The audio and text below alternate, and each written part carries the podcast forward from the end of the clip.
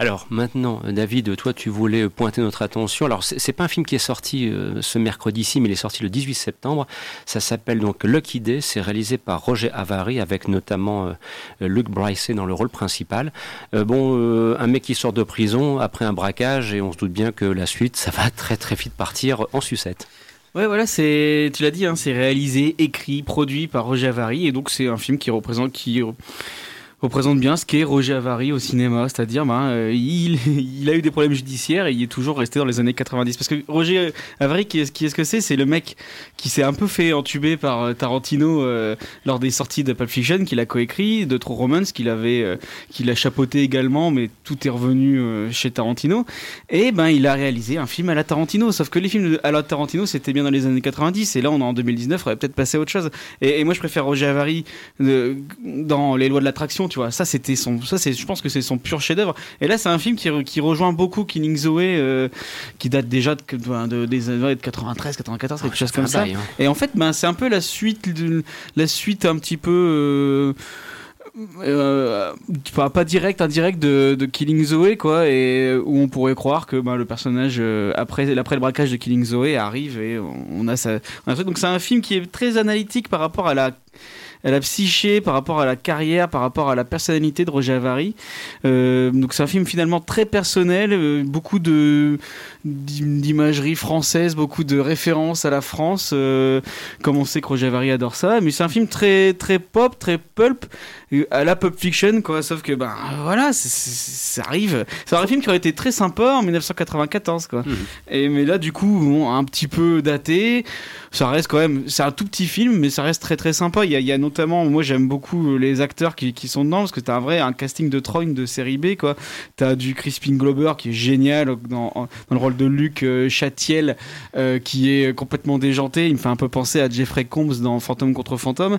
T'as Clifton Collins Jr., t'as David Ewelt qui est complètement, euh, qui est un acteur de série, de série B et de série télé que j'aime bien et qui est, qui est complètement déjanté. T'as Nadia Fares que j'ai pas revu depuis Gap et qui là ressemble plus à grand chose. T'as Thomas Sisley, t'as Marc Dacascos. Ah ouais, Thomas Sisley, euh, c'est pas parce qu'il est aussi la série 13, euh, parce que Roger Avary est, est, associé à la série 13, non? Ah oui, je sais même pas, tiens. Ah oui, oui, bah oui, oui, il est, il est scénariste bah, et, réalisateur. De, il attaque la troisième saison de la série 13. Ah, ça. J'ai jamais regardé la série 13, ça vaut quelque chose je, je, sais pas. Et donc, du coup, t'as ces espèces de trônes de série B. Tu vois, ce plaisir d'avoir de, une série B, série Z, euh, tu sais, un peu honteux à regarder, mais ça reste assez fun.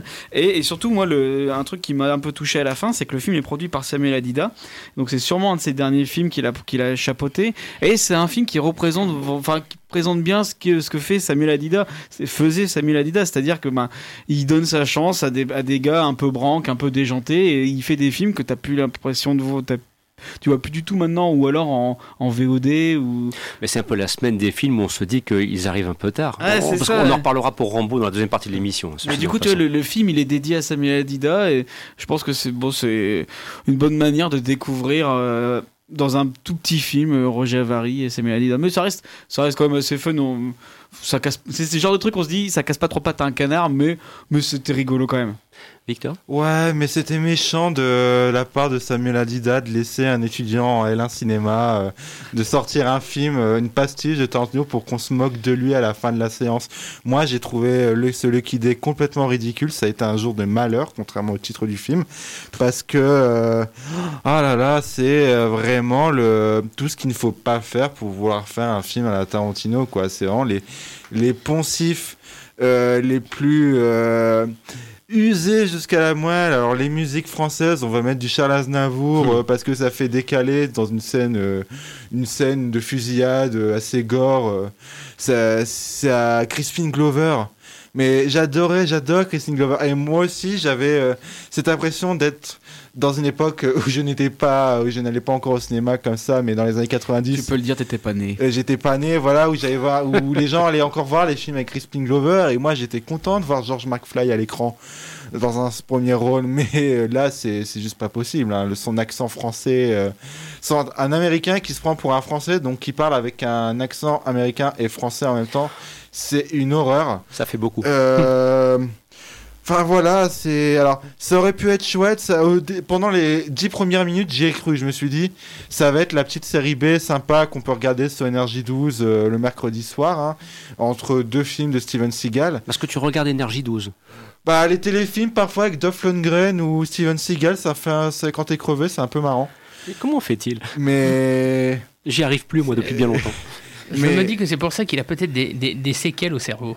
mais voilà, c'est pour moi c'était c'est vraiment euh, raté quoi. C'est Non mais Ouais. faut- faut pas chercher. euh, En fait, t'analyses trop. Faut prendre Non, ça comme mais- un. Tu vois, c'est- un film de Guy Ritchie euh, qui est sorti Ah ouais, euh, bah 20 voilà. ans trop tard, quoi. Mm. Donc bah, pff, ça reste toujours un acrimé botanique et snatch. Ça reste toujours sympa à regarder. Tu le regardes, tu sais ce que tu vas regarder. Bah là, le mais Kid c'est pareil. C'est cheap aussi. Ah non mais c'est non mais c'est cheap. Les acteurs sont sont nazes. euh, c'est filmé euh, euh, avec une caméra DV. Il y a, il y a pas y a pas vraiment de cinéma là-dedans. C'est vraiment mauvais Mais c'est goût, ça que justement, moi c'est ça que je veux voir. C'est un peu comme dans Rambo, on en parlera tout à l'heure. Moi j'attendais du mauvais goût. Alors j'en ai justement pas eu assez, tu vois. Moi j'attendais plus de nichons, plus de putes, plus de sang qui explose. Et ben il y en avait un petit peu. Ça m'a fait ma, petite séance d'une heure et demie. Tu sors de là, bon, tu- laisses tes soucis à la porte et puis, voilà. Mais c'est sûr que c'est pas, j'appellerais pas, pas ça un bon film. J'appellerais ça une série Z euh, mieux que les autres. C'est- pas un des TV avec Steven Seagal, tu vois. C'est c'est un Non, peu là, mieux. Non, mais non, ouais, ouais, parce que là, c'est- là, c'est l'horreur absolue hein, dans ces cas-là. Bon, enfin bref, vous l'aurez compris, autant euh, on va vous recommander d'aller voir Bakuro, autant on peut vous dire que le Kid, alors c'est vraiment si vous le souhaitez et que vous ennuyez un petit peu et que vous voulez vous occuper l'espace d'une heure et demie. hein. Ouais, c'est pour éviter d'aller voir le dindon. Si à la même heure, t'as euh, le kidé, bah, on va voir le kidé, c'est beaucoup plus fun quand même.